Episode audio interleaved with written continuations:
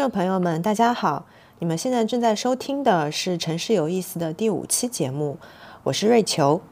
我是丁猫。嗯，今天我跟丁猫的角色互换了一下，这一期的节目就由我来主持，那丁猫则会参与接下来更多的讨论和互动。那我们今天的嘉宾，对于我们俩来说，这位嘉宾非常重要，就是场景策展人梁亮梁老师，请梁老师跟我们一起打个招呼吧。Hello，大家好，我是梁亮，是阿 Q 的好朋友，深不见底的好朋友。哇，这个深不见底就意味深长啊。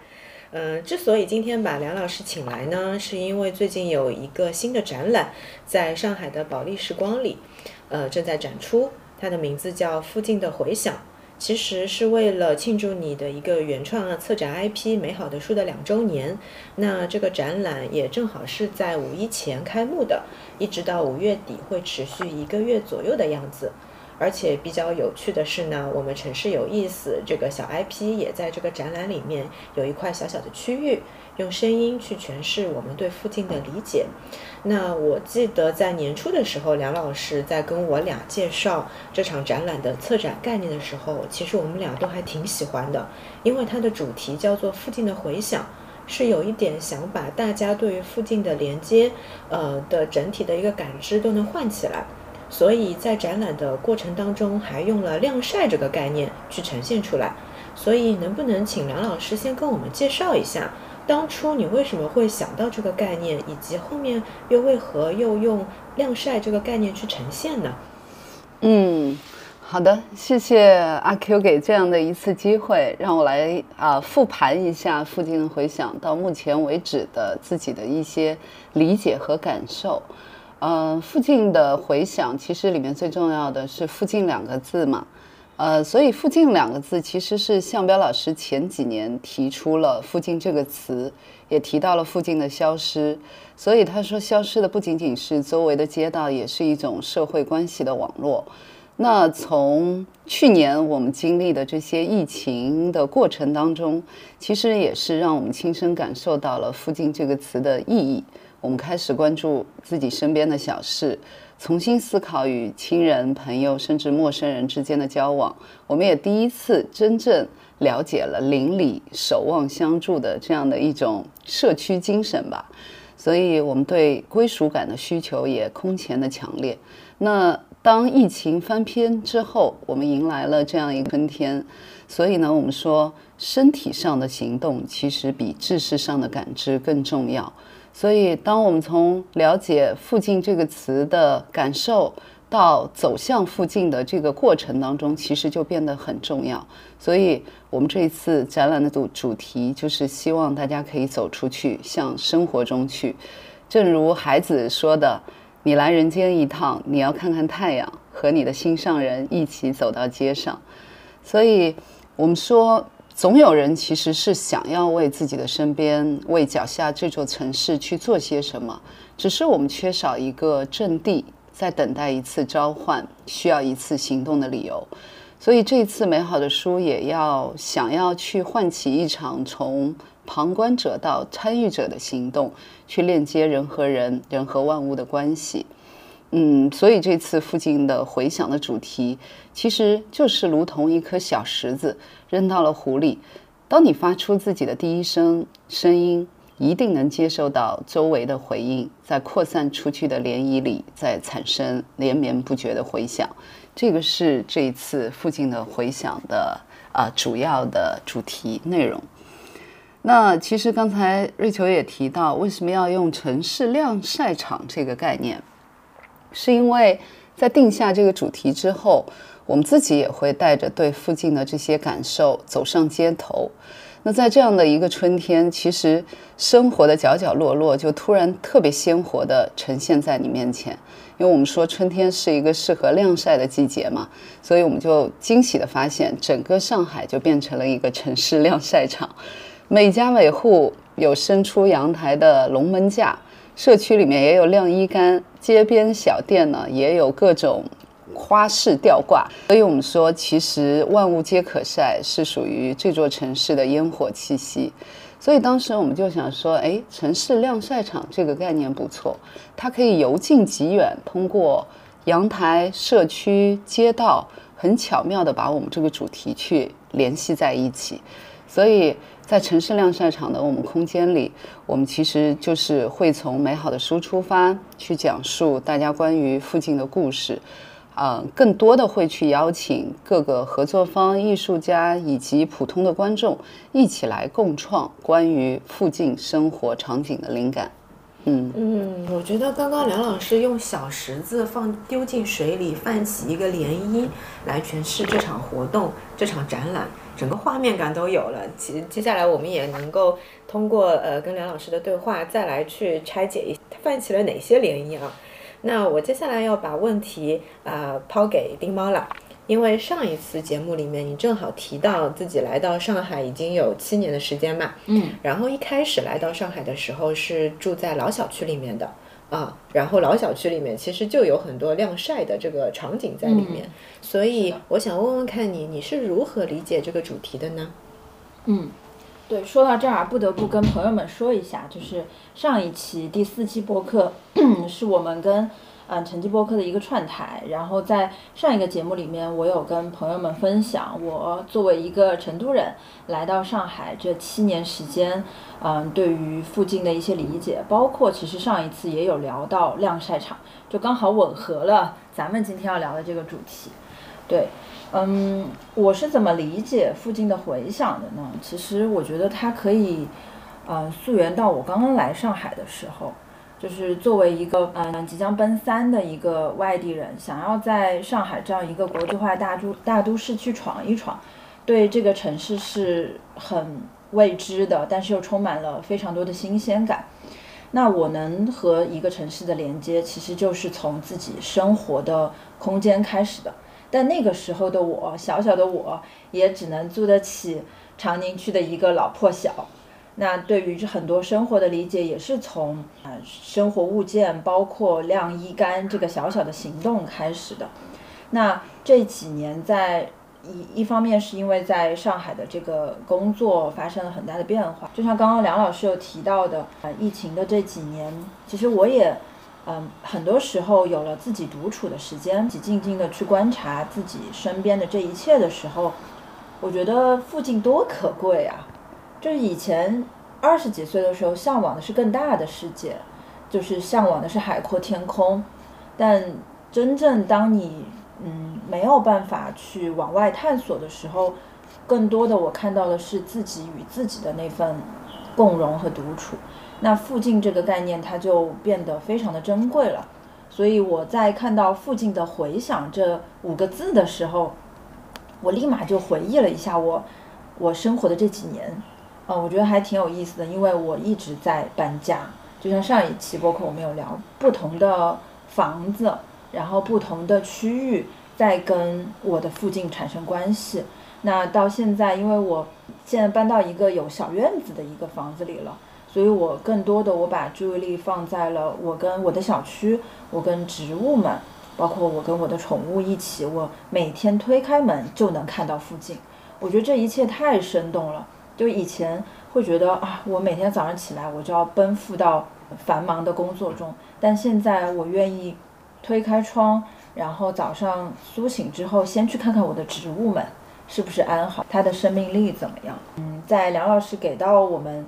嗯，这个 idea 就是附近的回响的时候，我觉得它特别柔软，就是一下子呢就能击到像我这样子的一个还在大城市打拼的呃年轻人，就是心底里最柔软的那个东西。嗯，我特别喜欢你刚刚说的一句话，就是推开窗就能看到附近。就让我想起了，又想起了刚刚梁老师说的，就是你丢下的那个小石子泛起的涟漪。那这第一波涟漪是不是就是引起自己打开自己的第一步？这个就是第一波涟漪。梁老师，你当时在回想的时候嘛，你是不是也是打开自己是这个涟漪的第一步呀？嗯，我觉得，我觉得这个点其实特别有意思，就是当你去关注一个话题，甚至于当我们在策展，真的是在去做附近的这个概念的时候，就首先是回归到自己，我到底怎么样去关注我的附近，我怎么样走向自己的附近。所以呢，我自己在这个过程当中也去做了一个实验，就是其实最近在我们家楼栋里啊，就是二楼的楼道的窗台上，其实是有很多多了很多小盆景。就也许以前就有，但是真的是之前没有仔细留意过。这些走上来也有看到。对，这些盆景其实也是很形式各异的，其实都是家里的瓶瓶罐罐、小杯小碟子，但里面种的呢，也不仅仅是花，有葱，有大蒜，然后也插满了一些小野花，可能有时候就是随手放了一颗小小的娃娃菜，而且时常会变换花样。就早上出门的时候呢，就是当阳光透过窗户洒在这些可爱的小东西身上的时候，你就觉得那种扑面而来的生活的气息和生活的趣味，让每一天下楼的人其实都会放慢脚步，莞尔一笑。至少我是最近是有这样的感受。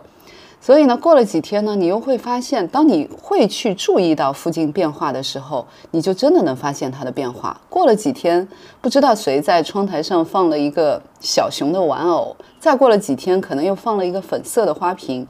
所以这太有趣了。无论是谁放的，就是因为大家关注到附近的变化之后，主动愿意去做些什么。我就在想说，那我是不是可以成为其中的一员？所以呢，我回家之后去找了一张水壶一样的小卡片，我也会去放在其中。然后后来就发现，每天经过窗台，其实有了更多的变化。就有一天呢，水壶的那个卡片被变换了位置；又有一天呢，可能又多了一盆郁郁葱葱的小草。然后过了几天，又有一朵月季花插在了可能小草的旁边，所以最近我也时不时只要家里有一些花，我就会插过去。所以现在那里已经变成了满满当当一个春意盎然的一个小花坛了。所以很多人会说。疫情期间，是因为我们彼此有需要，所以才会去邻里之间是有这样的强连接。可能我们在楼道群里会每天会有很多的这些分享，但很多人说这一段时间其实疫情过去了，反而是我们的楼栋群里反而是沉寂下来了。嗯，但我不是这么看的，是因为没有人去发起一个号召。如果此时此刻，哪怕就是在窗台，为了这个窗台的春意。我们大家都愿意去付出一些小小的努力，让它去变成一个整个楼栋里的一个话题。我觉得它同样会变成一个拉近附近，在你走向附近的时候，又让附近重新产生了这种归属感和温暖的对于每个人的感受。所以这个是这件事情是我觉得很有意思的一个点。它不管是谁放的，但是它又重新把附近连接了在一起。可能不是因为疫情期间的那些事情，但是它可能变成了一种生活的小小趣味，在我们的楼栋群里去啊蔓延出来。对我听下来就感觉嘛，附近到底有没有？哦，它就有点像是我们的心中会有一个遥控器。嗯，这个遥控器它要不要去？按下那个开关是你自己的意识要去按下那个开关。嗯，你如果没有意识去按的话，附近就没有，或者就是你的脑海里没有，但其实它一直是在那里边的。是，就哪怕是说刚刚说到二楼那个小场景，就是因为梁老师他看他看到了这个画面，然后他自己下意识的去按下了这个开关，然后呢，这个开关又会触及到这个楼栋的其他人。然后影响其他人之后，再会影响第三波人。嗯，那这个是发生在我们家门口的这个涟漪。那再说到回呃附近的回响这个展览，它更像是一个社会面的涟漪，包括如何去呃那个按下更大的开关，把我们拉进来。然后再同样的方式拉其他的小伙伴进来，所以其实这一场附近的回响是拉了不少小伙伴进来的，这个开关还挺大的。是是是，对，有哪些小伙伴可以跟我们分享一下嘛？就除了我们哈，我们等下自己 Q 自己。对，因为我们这次呃附近的回响，我们说是用一个城市晾晒场去由近及远的。从你自己的内心走向自己的家，从家又走到自己的社区，走到自己的街道。所以，我们是按照这样的阳台、社区、街道的板块去邀请适合的小伙伴们。那首先，这些小伙伴们一定是跟美好的书也好，跟我们也好，是一个价值观相符的，且我们都认可且相信我们在传递一件美好的事。那第二呢？其实很多小伙伴也是跟阿 Q 一样，我们是。常年这么多年，大家已经经营在一起，我们会一起去做一些传递人和人之间情感链接的事，所以这也是我选择合作伙伴的一个最主要的基础。再加上我们这一次的分区，比如说阳台的区域，我们怎么样去呈现在阳台上的晾晒的这些场景？所以我们想到了邀请艺术家，就像艺潮，其实也跟我们是很好的合作伙伴关系了。所以我们邀请他们推荐李之米老师，因为李之米老师的那些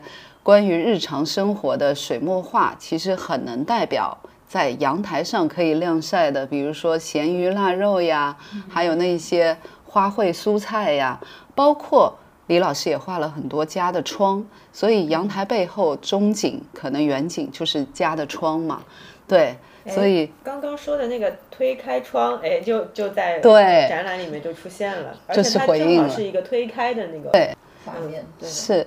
所以，对于社区这个概念，当我们从家走向社区的时候，那你又能看到很多不同的人之间、陌生人之间的情感连接。所以，我们这次像邀请了呃拍客陈真，他带来的我和我的老朋友的展区，包括闲下来合作社带来的，就是他们在一个社区里怎么样年轻人和可能社区的阿姨之间的互动，包括像威领地。他们就是纯粹五湖四海来的年轻人，来到了上海这个暂时被他们称之为家的共住的这样的一个长租公寓里。那年轻人之间发生的这种关系，都属于社区的这个环节。那从社区再走到更远的附近，那就是我们的街道、我们的城市了。那城市里又有更鲜活的晾晒的场景，可能有街角的咖啡馆，有餐厅，有水果店。当然，我们在一个城市里，在一个街道上，我们可以听到来自于这个城市、来自于这个附近的声音。所以，在这个环节首当其冲就想到了我们城市有意思，我们阿 Q 的这个板块。因为你们一直在记录这个城市里有意思的人、有意思的事、有意思的商业和空间，所以在这个板块，这一次可能就要请丁猫来分享一下 城市有意思在城市的这个板块里，我们带来的是什么样的内容？啊，那个主持人今天反被 Q 了，反 Q。对对对，嗯，对我我我我确实可以跟大家分享分享，就是在。呃，做这一次城市有意思的小的共创展的一个心路历程，是去年梁老师就跟我们发发起了这个邀邀约，说美好的书两周年了，要做一点有意思的事情。当时我们就立马就答应了，想说，嗯，的确就是跟美好书也共同经历了这嗯不容易的两年，也确实想要把嗯我们阿 Q 在这几年的一些观察和自己的理解。嗯，通过展陈的形式给呈现出来。因为坦白说啊，就是我跟瑞秋，我们两个人都不是专业出身，就是对于展陈这件事情，可能更多是以观众的视角去去参与、去欣赏的。所以当时梁老师发起这个嗯邀约的时候，我还有点紧张，还找梁老师借了几本书来看看什么是好的策展等等。就也就是说，从那个时候开始，我们已经有了一点点小的想法，是觉得。嗯，可能我们未来要做的事情，它不只是通过图文的形式了，它不只是在手机端公众号的形式来呈现出来，它可能会更立体一点。对，那在说到嗯附近的回响，我们接到这个这个主题的时候，我一下子脑子里面就想到了我们在做播客，这个是今年嗯城市有意思很大的一个。嗯，突破口就是我们想要用声音这个介质去发现、去连接、去关注身边这些有意思的人，以及他们在做的一些有意有意思的项目或者一些具体的一些行动，所以就想到了嗯，听见附近这个主题。对，一方面听，它也跟我们在做播客有关，你是真的需要去嗯非常认真的去聆听的。那另外就是呃，其实我想好好的用。嗯，声音这个方式去录制，呃，就是日常存在于我们生活的一些非常微不足道的声音。所以在那个展厅里面，我们有放一个 CD 机，那个 CD 机里面录制的声音，就是我在日常，我从出门，从我家到嗯，可能到保利的一个路上，然后我录制的一些很反声音。这些声音有，呃，清晨的鸟叫，呃，有小孩子的声音，然后有嗯，在街边修自行车师傅的声音，对，然后有咖啡机就是开始运转的声音，然后那一天我还专门乘了二十路公交车，就是我想，因为我太久没有乘公交车了，就觉得现在生活很方便嘛，坐公交车是需要等待的，所以我专门去在那个公交站牌去等了一等，然后走上公交车去录了那个非常正宗的上海话。对，公交处，对，就是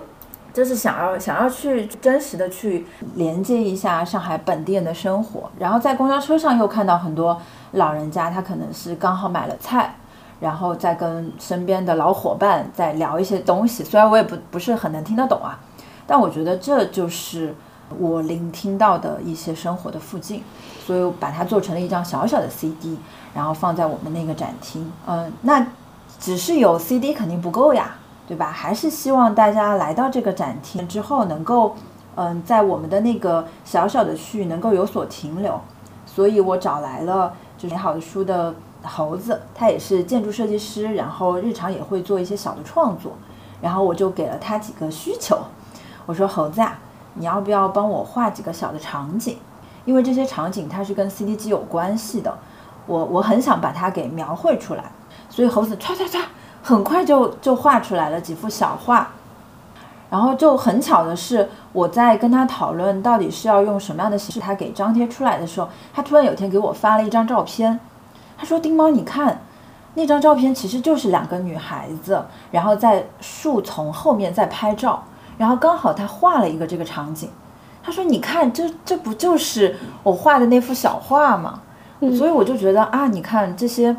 很微不足道、很平凡的日常，它就出现在我们的身边。那可能对于创作者来讲，他立马就能联想到那个场、那个画面。所以我会觉得，哪怕它只是一个黑白线描的这样的一些小画，但是它放在我们那个区域，它就生动起来了。对，然后再加上，因为在做城市有意思的播客嘛，其实也是希望能通过声音这个介质，能够跟我们的读者或者或者说听友能有进一步的连接。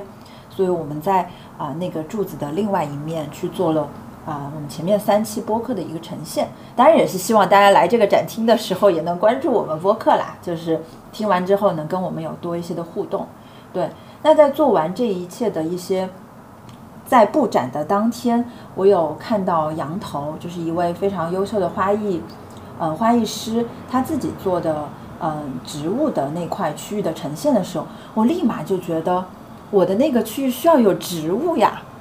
就是我每天都在观察植物。我最近真的因为换了一个新房子，我天天花了很多时间在照看我的植物们。我就觉得在那个小小的区域，它需要有一些有生命力的东西。对，那我能想到的就就是植物，所以赶紧联系了羊头，我说羊头，你要不帮我想点办法？我说我这个是个柱子，它是一一个在拐角处，你能不能帮我找一些就是高高低低的植，它生长出来的这个状态也不一样的。然后他立马就联系了供应商，就很快就第二天就能看到这个植物就已经摆在那儿了。所以我在做这个附近的回响的这个布展的过程中，我又有很多感触，我会觉得它不是。丁猫一个人的，它也不是只属于城市有意思，而是它非常包容，它可以有这么多人一起共创加入进来。那城市有意思，想要说的、想要呈现的，也就是，嗯，城市是大家的。那今天我们作为嗯这个发起人，我能连接到，因为首先是梁梁老师找到我们，然后我们又连接到了像猴子，然后像羊头这样的艺术家，所以能让这个展。就在我们那个小小的区域里面展现这么丰富，那我相信，嗯，附近的回响这个更大的展厅，它也有这样的寓意，就是它其实能往外走，连接到更多的人，有不断的人参与进来，然后再来做二次创作，再来带给大家更多的回响。嗯，梁老师是不是第一次听丁猫整个创作过程啊？是的，我听的过程当中，我自己也特别有启发，就觉得这个回响真的是一个圆。然后它就是始终是在这个圆里面，可能由小变大，它会去链接更多的人，然后给更多的人可能自己的那个回响也是也是由近及远，它会回向给自己很多内容的。所以这个过程当中，我也想到另外一位我们的参展方，他其实是一个个人，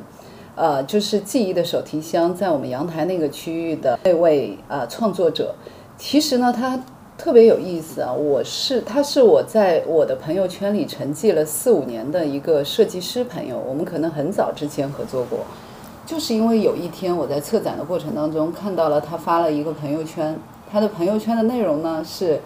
他说：“这个周末，妈妈让我回去给我的外公外婆搬家。本来以为只要两个小时就能完成了，他整整搬了两天。为什么呢？在外公外婆家里，他发现了自己的小衣服、小鞋子、小玩具，小时候自己画的画，以及爸爸写给妈妈的情书，外公在闲暇时自己手抄的琴谱，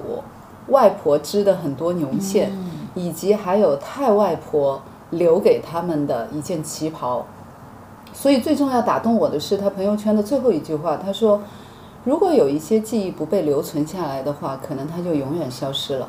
当时我我记得已经接近十二点了，但我觉得它的这个内容特别符合我们阳台这个区域，因为阳台后面是窗，窗后面打开窗之后，可能再往里走就是家呀。嗯，所以它很符合在家里的这样的一个。展区的内容，然后我就直接接近十二点的时候，我给他去了一句长语音，我说特别冒昧，你还记得我吗？我们已经四五年没见了，但是因为你的这个内容特别适合我们这一次的展览，你有没有兴趣来参展？嗯，所以后来他又重新打开了他的这个记忆的手提箱，本来都已经打包好了，他又重新。把自己的、把爸爸妈妈的、外公外婆的，甚至于太奶奶的旗袍，这么珍贵的旗袍，都拿到了我们的现场，包括用他们自己家里的被单去奔了后面的一个展陈。所以他后来跟我说：“他说梁老师，我觉得特别神奇。他说就像你的这个主题‘附近的回响’，他也像丢了一颗小石子。他在那个朋友圈下面。”有他小时候的，跟他小学里一起补课的同学会在下面留言说：“哎，你还记不记得我们小时候一起补过课？”然后呢，以前住在一起的老邻居，因为看到他发的朋友圈照片里面有一个就是自己小区的场景，说：“我们是邻居啊，我们小时候是住在一个小区里的。”他最神奇的是，我四五年不联系的一个。更远方的附近竟然会找到他，竟然会邀请他来以一个展览的形式露出，所以他觉得他只是发了一个朋友圈，这样一颗小石子产生的无限的这样的一个回响，让他觉得最近的生活都变得太神奇了。对，我觉得这也是他自己就是接触到附近的这样的一个回响之后，他去做了回应，在回应的过程当中，可能给到他了更多。对于这件事情的一个呃回想吧，对，嗯，我我的感觉是，刚刚说到的四五年前联系的那个朋友也好，还是丁猫他的整个创作理念也好，它更像是附近的回响，它搭了一个涟漪的框架，然后这个框架里面很多人因为被连连接到了，他自己很自然的就。通想要通过展览这个形式去把自己内心的想要去表达的对于附近的这个理解能够展现出来，嗯，所以我就不禁在想说，其实策展这个东西还挺神奇的，嗯，就是其实普通人也能做这个事儿，嗯，它不一定是要有很专业的那种展策展的理念去呈现出来，很有可能你去到一个呃。你你如果去用那种形式化的东西去做，你可能不会打动很多人。对。但是如果你重新去感受这个命题，或者是去感受你想要真正表达的那些东西，你自然而然的就会打动你身边的那些人。既然这个打动讲不定还能激发那个看见这个事情的人，他也能去做一些什么事儿。所以我就在想说，是不是在这个展览的里面，不一定是呃。参与策展的人，嗯，他被激起了对于附近的感受。一些参与或者是来参观这个展览的观众们，他也有一些故事，他也对于附近有重新的认识，以及重新有一些自己的想法。我我先回应一下，就瑞秋刚才说的那个点啊，就是我们从呃丁猫在做策展的过程当中碰撞出来的东西，包括刚才我们说的 Kiki 那位创作者他延展出来的东西，呃，瑞秋说，其实策展是一个人人都能做的事情，我也特别认同，用心去做也很认同。但还有一点是我刚才自己激发出来的，其实策展它永远是一个过程，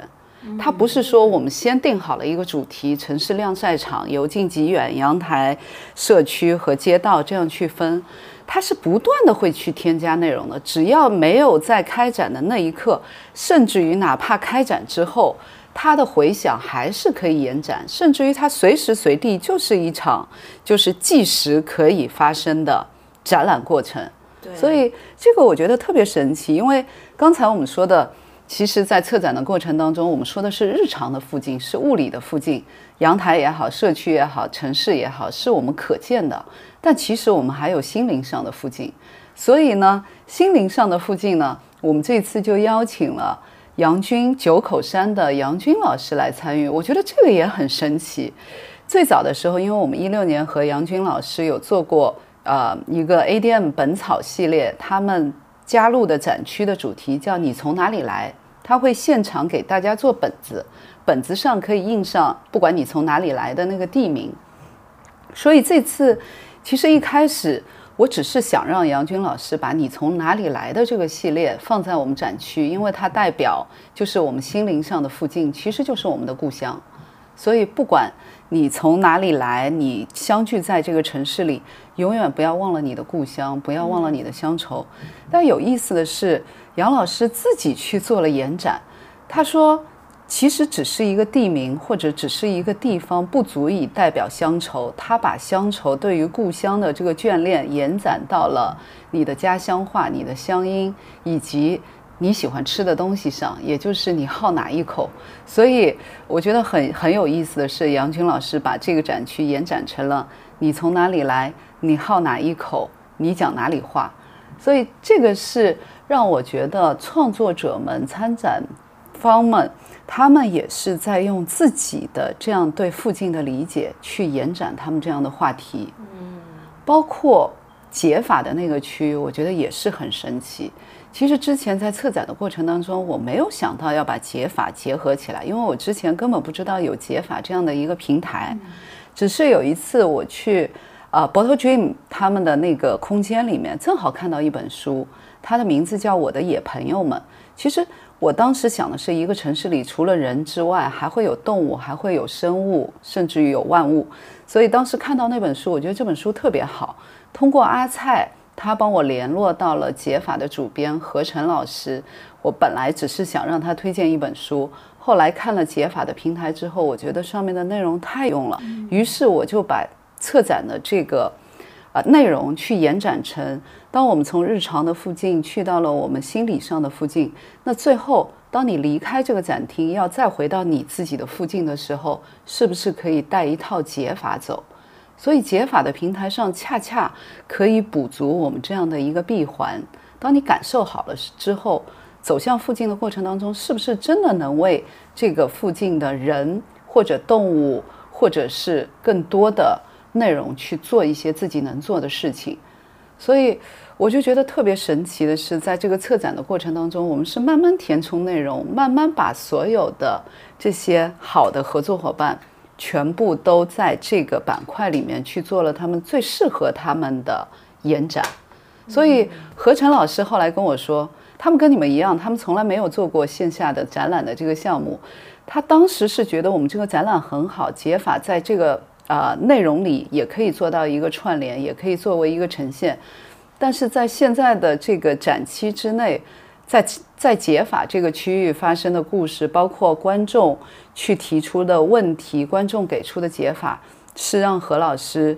重新思考了，是不是未来要开始做线下，是不是要去做出版，甚至于他都想到上海对于这座城市，对于他来说，可能又有了一个新的看法。他们可能接下来要要把办公室都要搬到上海来，他都觉得上海这个地方信息量太大了，而且内容太好了，又有那么多好的合作伙伴，所以这个也是对于他来说，可能上海和北京，因为他是 base 在北京的，可能是两座城市之间更远的远方的附近的，对于他内心的一种回响，只是因为参与了我们这个展览。嗯，你说到一个小的展览，你看保利时光里给我们的这个空间也就三百多平吧，从物理空间来说，它并不大的呀。但是如果是从无形的能量上面，哇，它真的是不断的扩大、不断的扩大的那种感觉，我都能跟你分享一下。我在听你讲 Kiki 的故事的时候，听何老师的故事，在包括听丁猫的故事的时候，我又想到，哎，你梁老师，你那边还有没有一个平方可以给到我？我家里我其实真的呀，我外我外公他在搬家的时候，他把所有的他年轻时候自己做的那些呃小小小到小凳子，然后小扇子。大到八仙桌、屏障，他全都保留下来，放到自己的家里面了。那个时候，我们家里其他的，他我我爸我爸爸妈妈、舅舅舅妈都不是很理解。哎呦，这些东西都很老了，你为什么还保留着？然后他就不管我们，全部夯不啷当全都放到新家里面去了。现在我觉得这些东西太宝贵了。你你保留下来了，你就等于是把自己的宝贵的回忆，你年轻时候的所有的情感都都能够保存下来。它其实也是可以当做是一个展览，就像 Kiki 家他的窗里面也是这个故事。那我们家就是我外公他从年轻到现在一生的故事，就这样子可以展现出来。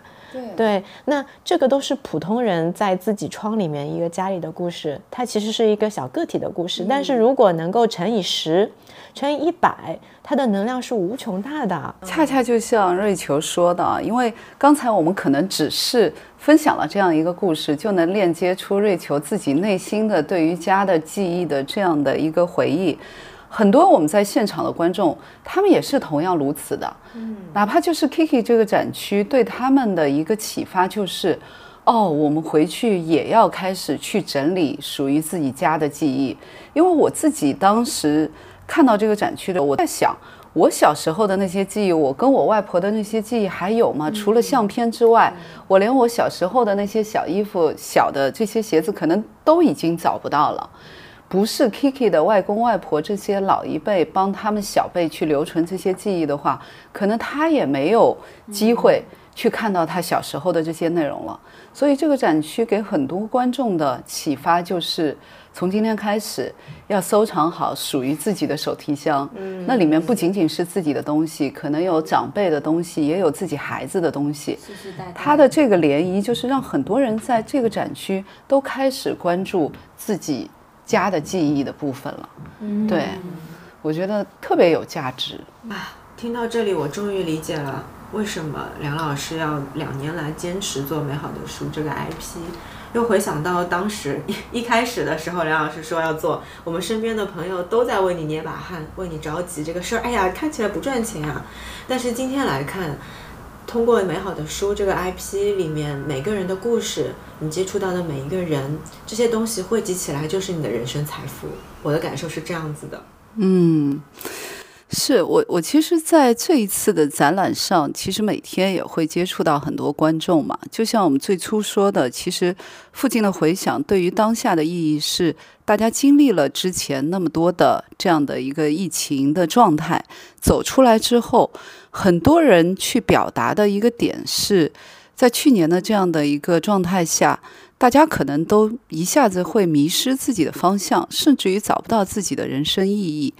甚至于更为甚者，可能都会有一些气质性的对于身体上或者生理上的一些影响。有些人就会进入到一种抑郁的状态。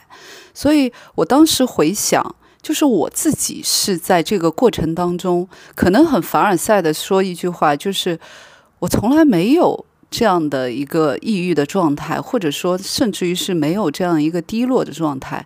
因为我是在做一件美好的事情，我是沉浸在美好的书这件啊，我觉得可以去传递美好的这样的一个状态下的时候，我觉得它可能对于我自己的一个治愈性是很强的，它是我用来抵御这个不确定当下的一种。呈现方式和一种状态，然后在这个过程当中，它又能给大家带来这样的一个温度，给大家带来这样的一个治愈。我觉得他这件事情可能对于我来说，这就是人生意义。在治愈自己的同时，又可以治愈更多的人，让大家在展览的现场愿意去表达自己、释放自己，甚至于可能再让他们回到自己的生活当中，可能能唤醒他们或者启发他们一些怎么样去面对当下生活的那些点。我觉得这个就是美好的书神奇的力量，治愈了我自己，也能帮助到其他人。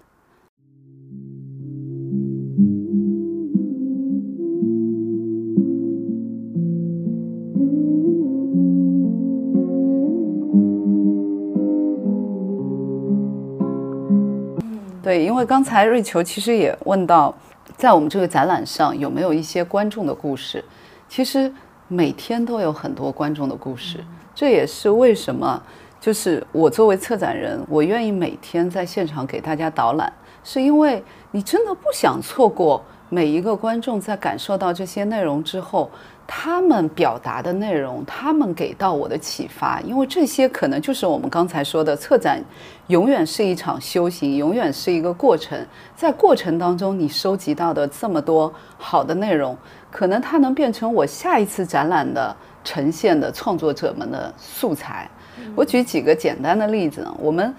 其实有一个观众，他是之前我们在发起这个我和附近的故事的征集的时候。他说：“我不想只写一个故事，我想跟你们有一个七天之约、七日之约。所以呢，他说我要连给你们发七封邮件。嗯，啊，就是让自己沉浸下去，去关注自己的生活，关注自己的附近。我要每天给你们发一关于附近的故事。于是呢，在他给我们发邮件的过程当中呢，我的同事 Lilian 其实是会去回复他的邮件。”慢慢慢慢，他们两个人就变成了茶令街八十四号的故事，就变成了笔友网友。他们两个人会去对话，然后就变成慢慢每天都是两个人之间附近的回响，就两个人一起在表达这个故事。然后到了开展的那一天呢，啊，那位观众带了她的老公，带了她的孩子都来到了现场。她的儿子其实只有初一，初一的一个男生。他在看完我们展览之后呢，他自己悄悄发了一个朋友圈，也没跟他妈妈说。他妈妈觉得他朋友圈的那个诗文案写的特别好，所以他就悄悄发给了我们。我们把那个孩子的那首诗打印下来，放在他妈妈的那份邮件旁边。那份那那首诗写的太美了，我给大家读一下。他只是一个初一的小男孩写的。他说：“回忆着过去的三年。”思考着如今的遇见，原来美好的书穿越时间，附近的回响就是村落的和弦。终于迎来蓄势待发的春天，这便是附近的人间。妈呀，这小男孩也太能写了，好押韵啊！对对，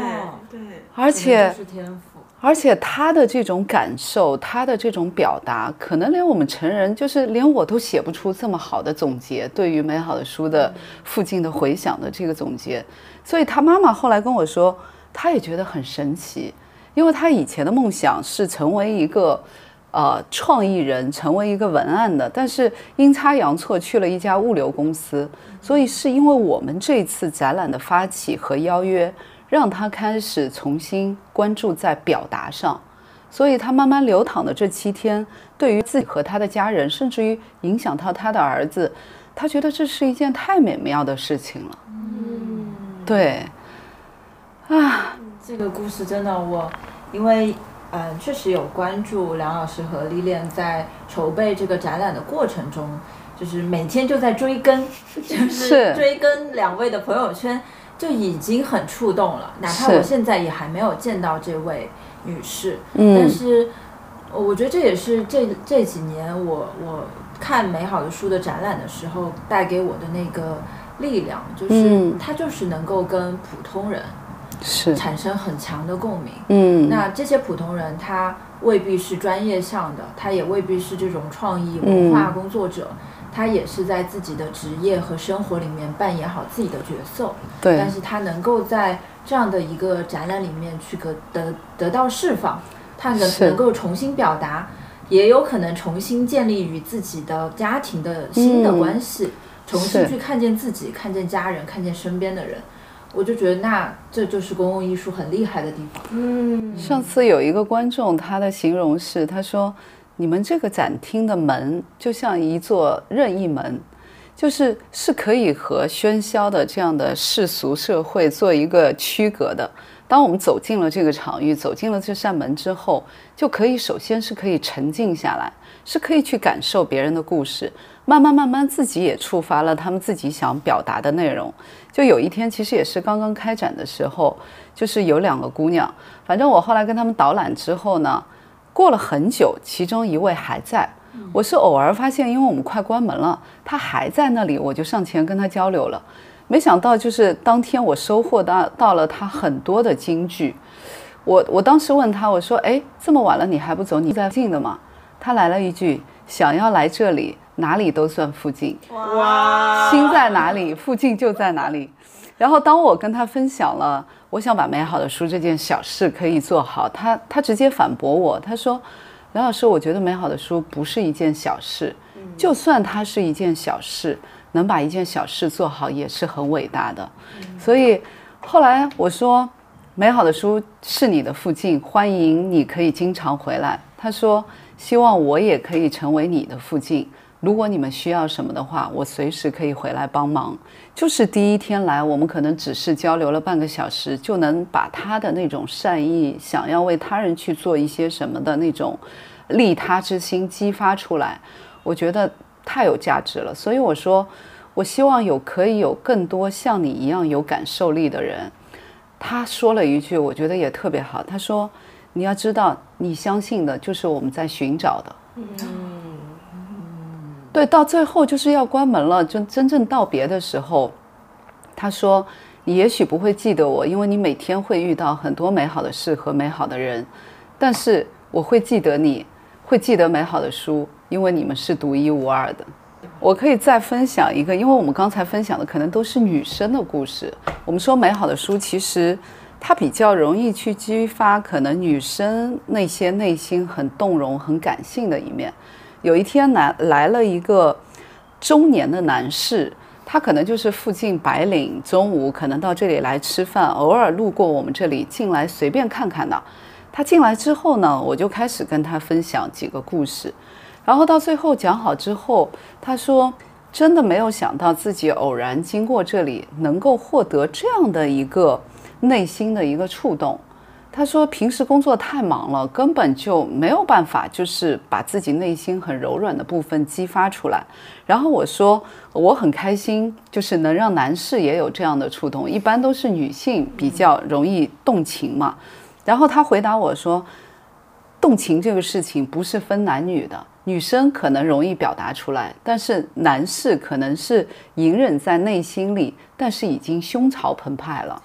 他说：“可能你是感受不到的。”我说：“哎，对。”他说：“感动不分性别，这个是人性共通的情感。”最后走的时候，他真的是，我觉得他说了一句特别有诗意的话。他说：“时间差不多了，他约了人吃饭嘛，他就说了一句。”可惜我现在要回到人间了，但我愿意做一阵风，把这些美好的种子吹散到更多的土壤去。哦，我都起鸡皮疙瘩了。我说真的，我没有想到，在一位中年男士，而且他可能是附近做金融的这种白领，竟然能散发这样的诗意。嗯，对我我觉得太神奇了，可能就是因为。他进来之后感受到的都是一些普通人的故事，这种共情的力量产生的共鸣，让他也变得柔软了起来，也愿意去表达，也愿意去真的像他说的，带着这样的一个美好的种子撒到更多的土壤去。后来他在他自己的朋友圈也宣传了我们的展览，后来又有他很多的朋友会回到我们的展览上，我觉得这个就是附近的回响。嗯，对我，我刚刚听完这这几个就是用户故事，也特别受触动，因为我就回忆了一下这几年美好的书去到的一些空间场景，对，也去了，嗯，像市中心这样子的一些商业商业场景，它很喧闹，很热闹，来来往往的人，形形色色的，然后也去到了像阿那亚。嗯嗯，包括像浮梁这样子的更艺术化的一些空间。然后这一次再回到，它是在一个商业空间的一个展厅，嗯，就就像刚刚有一位用户说的，他可能这个这个美好的书的这一场展，它有一个任意门一样，你一进去你就能进入一个非常安静的场域。那对于我来说，我自己这一次不管是从筹备，还是说我以一个观众。再重新走进来的时候，也是这样的一一种感受，就是外面很热闹，它是开放式的，然后甚至有盒马、外卖小哥很匆忙的样子。但是你一走进这个展厅里，你就知道我需要静下来了。嗯，我不管是静下来去听这个空间里面的鸟叫声，还有一些背景音乐，还是说我认真的去看在这个展厅里面悬挂的这些呃物件上的文字。还是说我翻起一本一本的小书，我就知道我的我的时间给到这个场景，给到这个空间了。那在，因为美好的书的这些伙伴们，我们也很熟，所以在大家布展的时候，我也跟大家有聊几句。我说：“哎，大家怎么想的呀？你们、你们、你们是出发点是什么呀？”就不自觉的会觉得，嗯，我们在一起在做一些共同的事情。我跟这些哪怕是参展的伙伴，哪怕是第一次见面的。像何晨老师，我那天也也有一边一边在那儿做手工，然后一边也跟他聊起来。所以我会我自己会觉得，一个这样子的空间场域，它就是为人树立了这种连接感。嗯，它创造的这种连接感是让人能够放下我在社会上的那些身份和角色，能够把自己投入到这个容器里面来，去做一些你就是可以自自由表达的一些事情。对，所以我我反反复复进到这个空间的时候，我就觉得，嗯，我我要安静下来，要去跟这个空间去做一些互动。那在这个这个地方，我就稍微嗯讲两句，在五一期间，嗯，我们也是好伙伴金鱼，他做的那一场小的演出，对，其实那个演出对于我当天真的是一个意外的惊喜，因为金鱼也是我们很好的一个伙伴。嗯，然后他所在的一建图书馆也是在保利的一个一个空间，对。但那天他有专门跟我说，他说啊，今天晚上演出不在一建，在美好书的展厅。他说我在展厅跟大家做表演。然后因为金鱼他整个演出都是自己写的歌，或者是他过往的一些经历，他作为一个独立音乐人，嗯，他参与的一些表演。非常治愈，就是那天晚上，我觉得虽然我们人不多啊，就参加一个小型演唱会，但大家都非常专注，在在聆听这样一个小的表演，没有刷手机，甚至我们那天大家还一起说要放下手机，不回微信，这就是可能五一期间大家想要去做的一些，嗯呃一些脱离于嗯社会社会现实意义上的一些一些举措吧，对，所以。在这样的一个呃美好书的展陈里面，其实也能看到有不同的一些活动，一些更多丰富的工作坊，更多的一些体验在这个空间里去实现的。就还是说的那句话，我觉得公共艺术它的魅力也在于它可以不断生长，它可以真的是能看到很多变化出来的。嗯，这么说来，其实我对于附近这个主题有了更深刻的一个理解。附近其实是前面一开始说到，附近其实是对于我们每个人来说，它都在那儿，就是看你要不要去打开那个开关，愿意去重新看到它。然后当你看到它的时候，附近的那些人都会明亮起来。然后其实这些人日常都是普通人，但是这些普通人在社会身份这一方面，他有自己的社会工种，有社会身份；但是另外一方面，在这些身份的背后。其实他们都有一颗很闪亮的心，就是这些闪亮的心促促成一起，然后就能组合成一个更美妙的一个附近。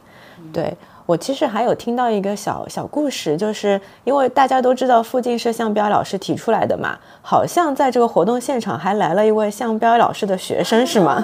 应该是他们是都是来自于牛津大学社会学系吧，因为他是牛津大学社会学系毕业的一个朋友，他其实也是一个观众，他也是特别巧，偶然来到我们这里，在我跟其他观众分享的时候，他也加入了我们的分享。后来是因为我觉得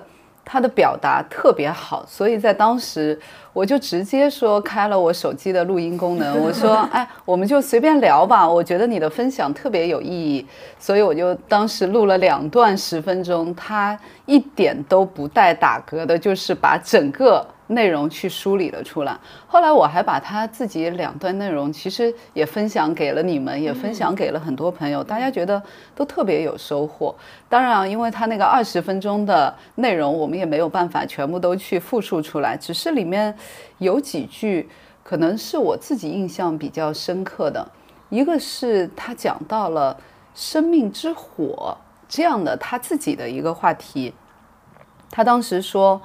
人生其实不是一劳永逸的事情，那其实我们能做的就是用双手去喂着你的生命之火。有的时候可能它的火焰火苗是很很充足的、很大的，但有的时候可能就是特别微弱的一个小火苗。当只有一个微弱小火苗的时候，你就是只能去用小手去微着它，慢慢慢慢去挨过你人生当中可能最困难的时刻。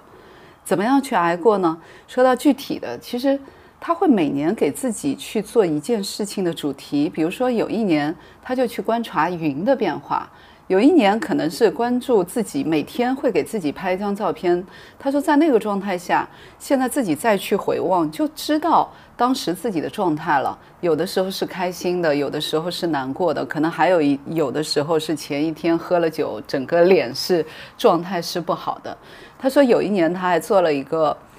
就是一年给自己的一个计划，就是去问三百六十五个人每天你的愿望是什么。他说，他说这个项目是失败的，因为其他的记录云记录自己的生活是他自己可控的，但当他要去问到别人每个人的愿望的时候，他会发现特别不一样，就很多人是会被问住的，他不知道自己的愿望是什么。有的人的愿望是会发生变化的，比如说他可能两年前记录了一个他朋友的愿望，等到过了两年，他再去问他，你还记得你当时两年的愿望吗？可能大家已经忘记了，已经物是人非了，所以。因为他没有那么多可能身边的熟人，所以他可能慢慢的走向，比如说咖啡馆的老板啊，或者是路人。所以这个项目最后是因为没有找到足够的人，或者没有足够的人有 有自己表达出来的愿望，所以他就搁浅了。但我觉得特别有意思，他说，人生就是自己在发明自己的故事，你要怎么样去书写自己的人生，就是你愿意怎么样去讲自己的故事。所以我觉得他那两段内容其实是对每一个人，不管你是顺境也好，逆境也好，在人生的过程当中给到你的那些小小的启发的点，我觉得是特别有价值的。嗯，对。其实刚刚聊了那么多，我会发现梁老师推动美好的书也有两年了。这个 IP 在推动的过程，仿佛就是唤起附近的过程。所以刚刚又提又提到那位牛津大学那位朋友，他做这个项目和他做这个实验，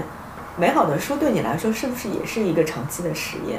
从开始的发起的初心到现在两周年过去了，你对于这个事情的期待和对他的看法是不是有一些变化？嗯，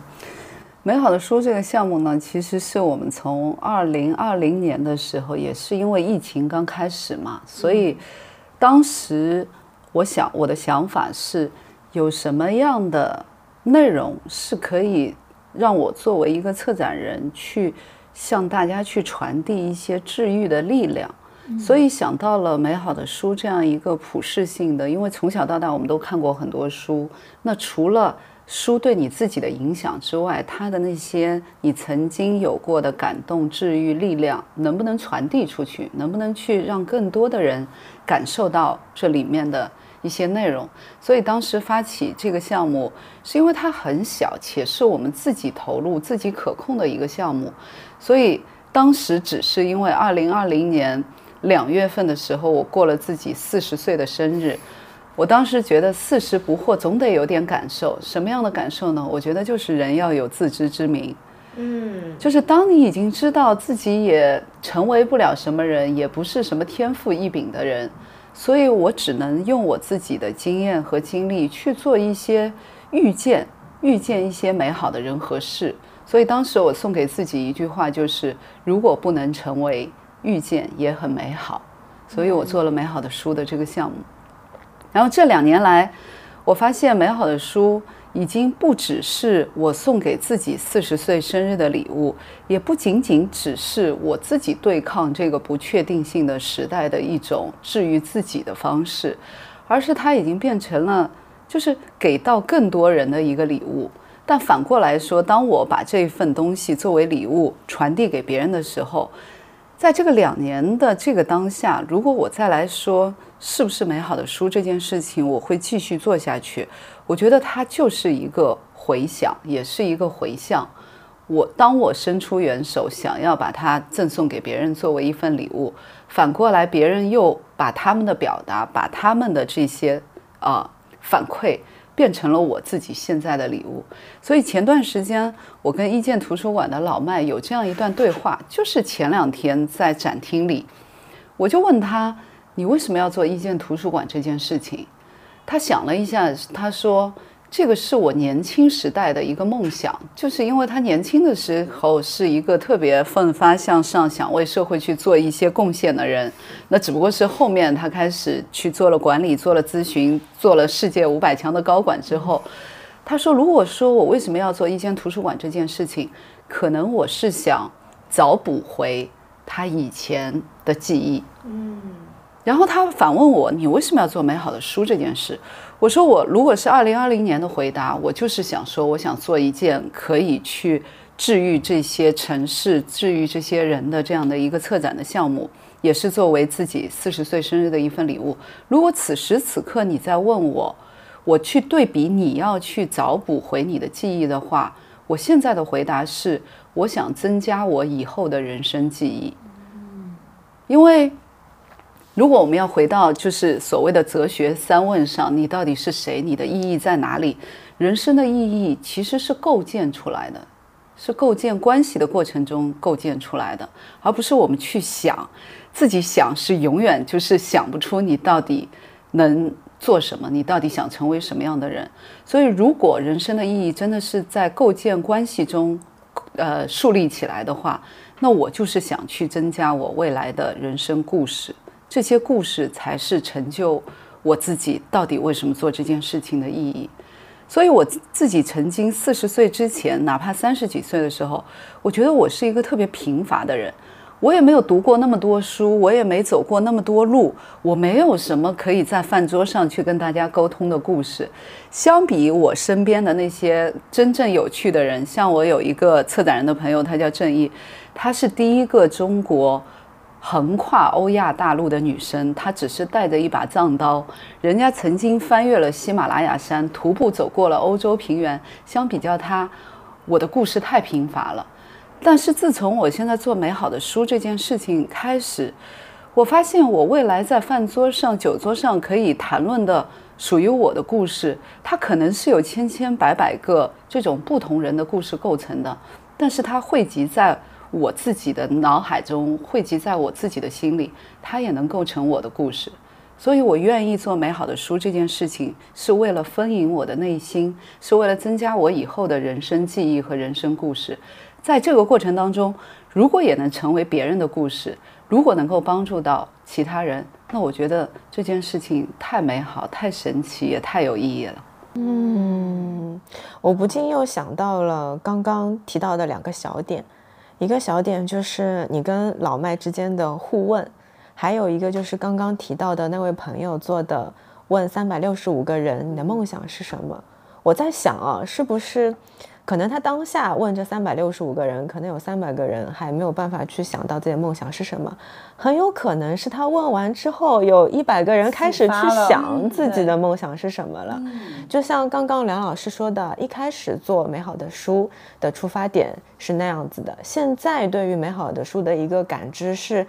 觉得美好的书就是自己。在不断的构建自己的人生，这个就是你的梦想，以及你想要去不断的实践它的一个过程。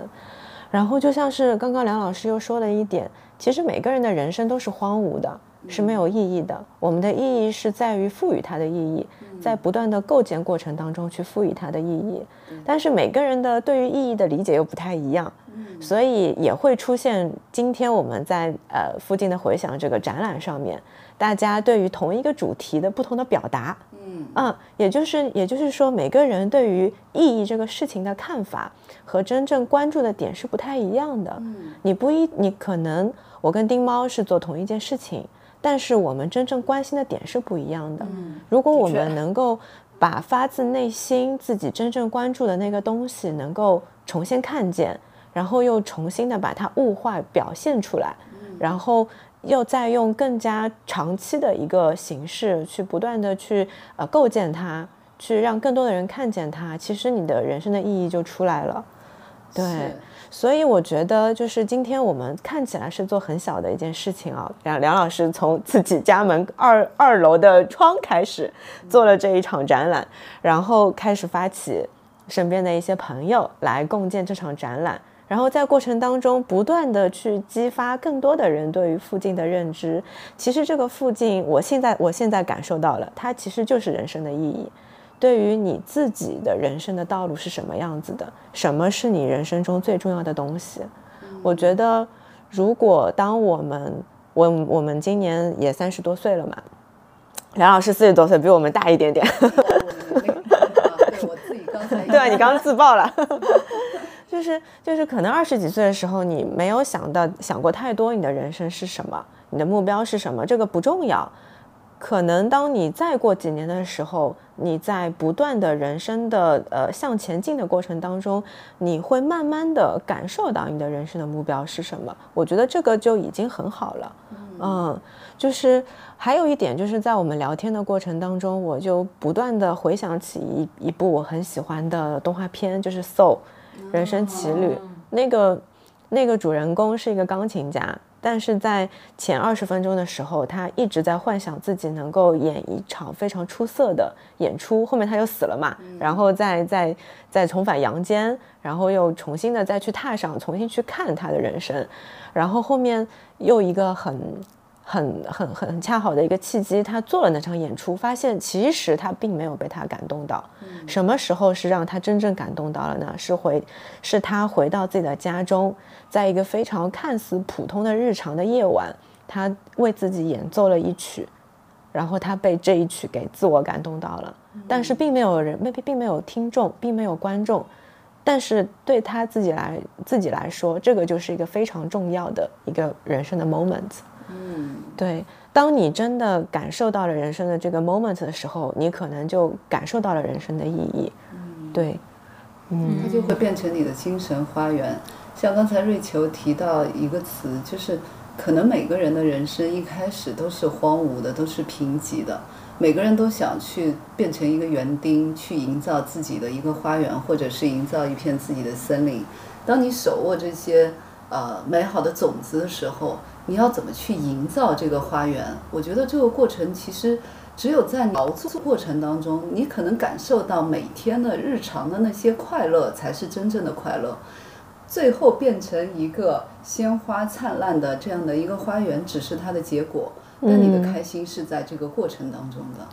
是的，是的，是的，是的。还说了，我们说了这么多，其实就是为了听众朋友们听完之后，如果你在上海，如果你最近有计划来到来到上海，别忘了可以来到保利时光里来看一看这场小小的展览，附近的回响。如果它能够激发起你对于人生的重新思考，如果你对于这个命题有有长期的想法，欢迎你来到线下跟梁老师进行深度的互动。我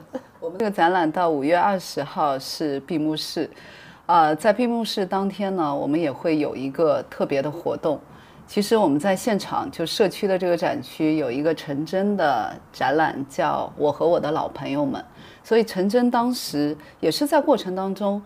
呃，对我有一个请求，他说。他想在展期内把这些老朋友们请回来，全都是老年人，最老的呃老爷爷可能有九十二岁，所以他都是这个展区都是记录他和这些老朋友们之间的故事。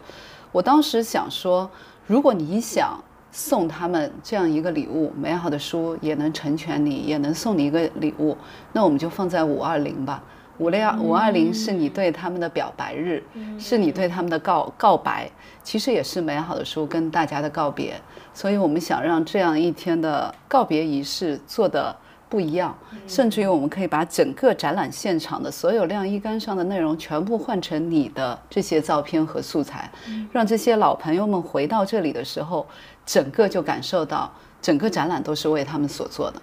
你知道，我们最近这几天我都在跟观众分享，我们最后一天有这样的一个活动，有一位八十三岁的老爷爷，他是女儿陪他来的，他说他那一天也要回来。他虽然不是他们的老朋友，但是他也作为一个老年朋友来参与这个。还有一个小朋友，他之前一直来画画，他自己举手跟我说，他说：“老师，我会唱歌跳舞，我可以在现场给他们表演节目。”我说：“太好了，你就作为一个小朋友送给老朋友一个 一个节目。”